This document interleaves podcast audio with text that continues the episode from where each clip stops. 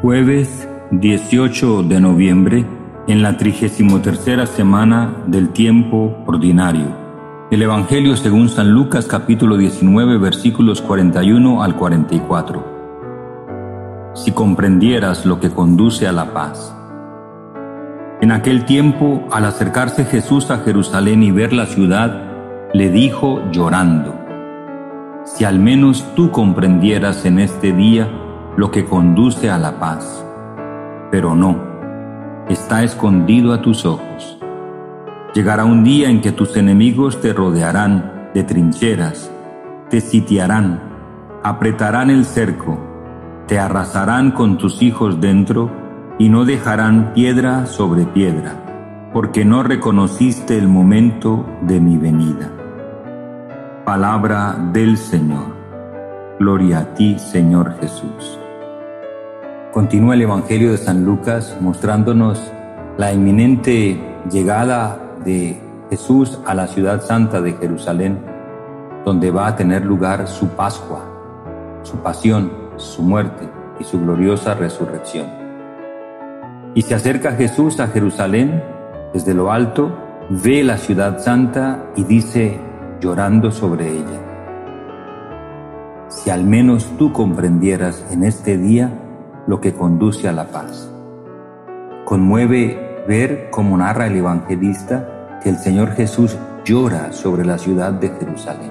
Y el llanto de Jesús es el dolor ante un futuro inminente de destrucción, un futuro de llanto, un futuro marcado por la destrucción de la ciudad. Y hace Jesús un augurio, un deseo de conversión, para esa ciudad si al menos tú comprendieras en este día lo que conduce a la paz. Porque la palabra Jerusalén es precisamente eso, la ciudad de la paz, la ciudad de la paz. Y esta ciudad de la paz, sin embargo, no comprende lo que conduce a la paz. Y lo que conduce a la paz no es algo, sino alguien. Es Cristo mismo, es Jesús el Mesías, el Salvador, el Hijo de Dios. Es Él. Él es nuestra paz. Él es la paz de Jerusalén, Él es la paz del mundo. Él es la paz de toda nación, de todo pueblo y de cada ser humano.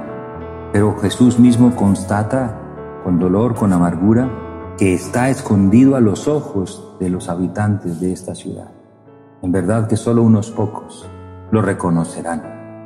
Los discípulos de Jesús en ese momento no son miles todavía, son sus más cercanos discípulos, apóstoles, y sí hay multitudes que lo rodean, hay multitudes que lo acogen, hay multitudes que han oído ya la fama taumatúrgica de Jesús, es decir, los milagros que hace. Pero esa misma multitud es cambiante y gritará en los próximos días, así como ahora o sanará a Jesús cuando entre, también llegará el día del Viernes Santo en que la ciudad casi al unísono gritará, fuera, fuera, crucifican. Pocas cosas hay tan cambiantes como lo que llamamos la opinión pública. Y precisamente en cuestiones de fe, la opinión pública también lamentablemente puede cambiar rápidamente y no necesariamente para bien. Por eso Jesús dice, está escondido a tus ojos y anuncia lo que en el futuro, en ese momento no muy lejano, pasarán cerca de al máximo treinta y tantos años después de estas palabras de Jesús, cuando llegará el sitio de Jerusalén, cuando la ciudad será rodeada por los enemigos, cumpliéndose esta profecía de Jesús, llegará un día en que tus enemigos te rodearán de trincheras te sitiarán, apretarán el cerco, te arrasarán con tus hijos dentro y no dejarán piedra sobre piedra.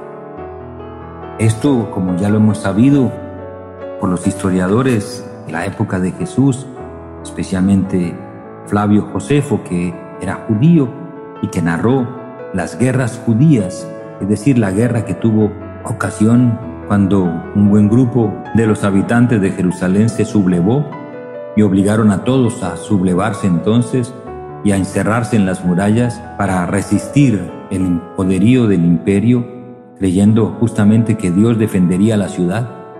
Pero no, no fue así.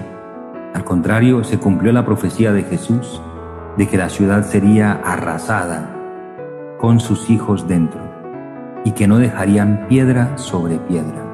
Todo esto ocurrió, realmente ocurrió, cuando las tropas del general Tito, mandado por el emperador, sitiaron la ciudad, cortaron los suministros de alimentos y de agua misma, permitieron y provocaron que murieran miles, cientos de miles de personas de hambre y a causa de las enfermedades, sin agua potable, bebiendo entonces solamente de cisternas putrefactas lo que quedaba.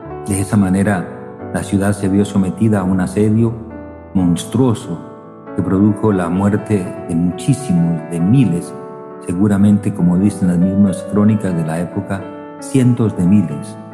Y después, por último, el templo fue destruido.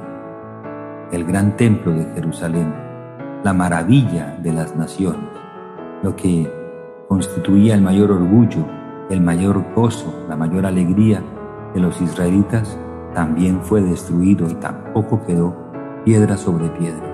Y Jesús da la razón de que todo eso haya ocurrido, porque no reconociste el momento de mi venida, porque es Dios mismo el que ha venido.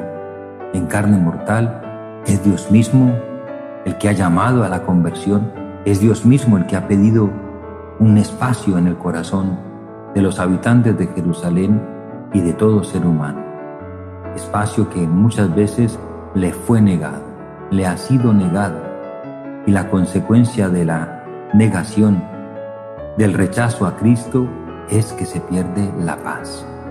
La paz en las ciudades, la paz en las naciones y la paz en el corazón. Porque como el mismo Jesús lo dijo, sin mí nada podéis hacer.